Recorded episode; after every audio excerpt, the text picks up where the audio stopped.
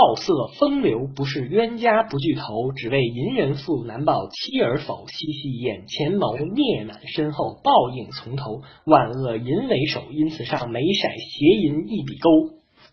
亲爱的听众朋友，大家好。呃，这一期节目呢，我主要跟大家聊一聊《权力的游戏》当中的爱情故事，也就是《权力的游戏》当中各大主角他发生在他们身上的这些爱恨情仇的故事。呃，看过这部剧的所有观众朋友们都知道，乔治·哈尔马丁大爷是一个比较心狠手辣的原著作者。只要是这部剧，你认为某一个人成为一个 POV，成为一个主角的话，那么他死亡的概率就会骤增。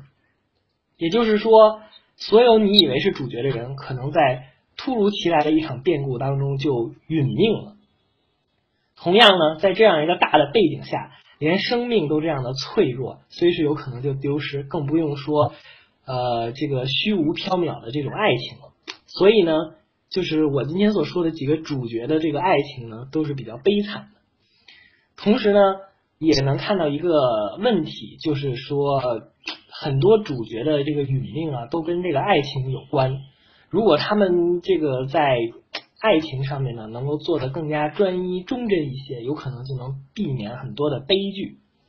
那么，首先从哪里开始讲起呢？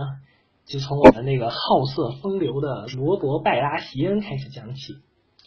这个《权力的游戏》第一季一开始的时候，这个国王就是罗伯·拜拉席恩，他的老婆呢是兰尼斯特家族的长女瑟西·兰尼斯特。按道理来讲呢，这个色后年轻的时候应该长得是比较美丽的，这金发碧眼啊，然后身材也比较高挑啊，也比较瘦。可是呢，这个罗伯拜拉席恩呢，一心只喜欢这个艾德斯塔克的妹妹莱安娜，估计整个心都被莱安娜占据了，因此对这个瑟西兰尼斯特没什么兴趣。我们可以从这个。瑟西·兰尼斯特的三个小孩全都是和 Jenny 生的，就可以看出来。基本上，这个罗伯·拜拉席恩和瑟西·兰尼斯特，呃，估计没有什么同房的机会。但是呢，这个国王毕竟是国王嘛，呃，好色的本性还是难以掩盖的。其中有一集呢，就是 Jimmy Lannister 就说，这个罗伯·拜拉席恩国王经常把屋门关起来和。很多个美女在一起搞海天盛宴，然后呢，让 Jamie Lannister 他是御前侍卫啊，让他在门口看着，然后在里面搞出很大的声响来羞辱 Jamie Lannister。但是我觉得 Jamie Lannister 根本就不为所动，因为他说你你在这搞别的女人，然后给我姐姐好看，你觉得我会放在眼里吗？我我跟我姐姐生的三个小孩都姓拜拉席恩，也不知道是谁羞辱了谁呀。因此呢，这个劳勃·拜拉席恩，由于他这个非常的忽视瑟西·兰尼斯特，呃，到处跟别的女的乱搞，在 King's Landing 里面到处留情，各个阴暗的角落里，说不定都有这个劳勃·拜拉席恩的私生子，所以导致这个前首相 John Allen 和这个 Stannis 以及后来的 Ed Stark 遍访金陵城的各个角落，然后找去寻找有没有这个罗伯·拜拉席恩的私生子。由此我们可以看出呢，从这一点来看，这个罗伯·拜拉席恩虽说到处淫人妇，但是没有保住自己的妻儿，他的几个孩子全都不是他亲生的，由此也导致了呃，斯西兰尼斯特代表的这个兰尼斯特家族对这个罗伯·拜拉席恩的不满，最终还是给他酒里下药，把他给害死。如果他能对他的老婆瑟西兰尼斯特好一点的话呢？也不敢保证瑟西·兰尼斯特和 Jamie Lannister 就不乱伦，但是最起码三个小孩当中至少能有一个小孩是罗伯·拜拉席恩的，这种概率可能还是会有的。说完这个罗伯·拜拉席恩以后呢，我们现在开始说第二个人物，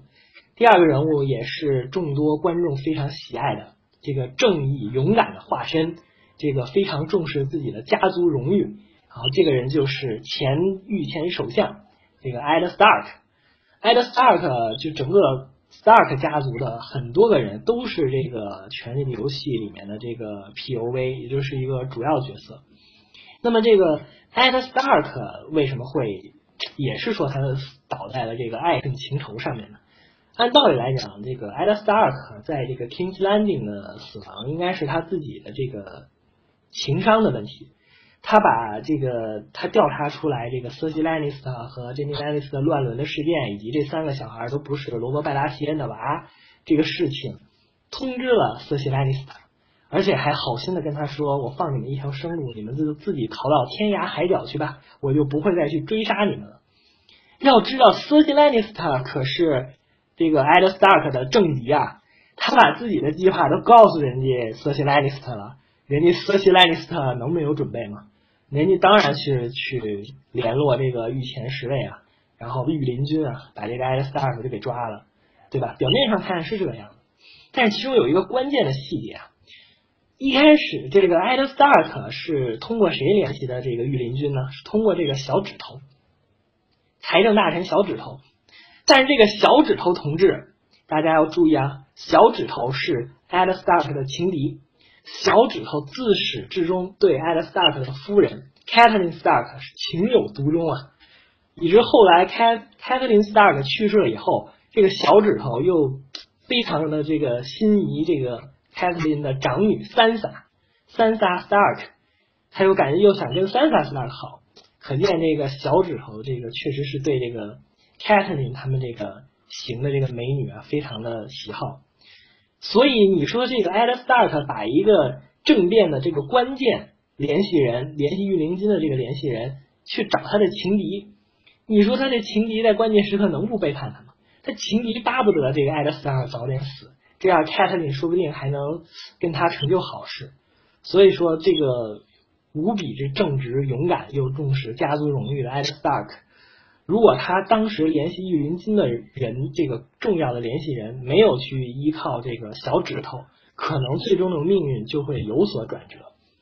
这个是说的这个 Ed Stark，Ed Stark 他们家族的这个人都有一种特点，表面上看非常的正直勇敢，但是实际上呢比较轴，呃，说不好听的一点呢，就有点死心眼儿。比如说这个 Ed Stark 长子这个 Rob Stark。Rob Stark 呢，最后也是死在了这个爱恨情仇上。为什么这么说呢？这个 Rob Stark 本来到人这个弗雷家族允诺人家了，说要娶你一个女儿。但是呢，看了看这个弗雷大爷的这几个女儿，长得是一个比一个惨痛啊，一个个摆着一张残面的脸。这个 Rob Stark 看着他们也没有什么兴趣。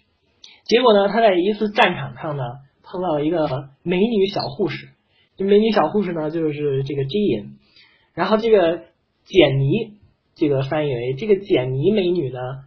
非常的善良，然后长得又美，而且性格又比较独立，所以这个 Rob Stark 就一见倾心，最终就是把她给娶了。那你不要忘记啊，你娶了简妮不要紧啊，你就背弃了原来和弗雷家族的这个婚约呀。这个弗雷大爷可是阴晴不定啊，看他这张老脸，估计就不像什么好人。你敢公然的违背他的婚约，这不是就明摆着不给人面子吗？你这个 Rob Stark 作为北境之王，所谓一言九鼎啊，你自己说过的话就像放屁一样，该找别的女的找别的女的，把人家这个弗雷家族的这个沃的大人就给忽悠了。你说人家沃的大人能不能搞一个血色婚礼把你给做了呢？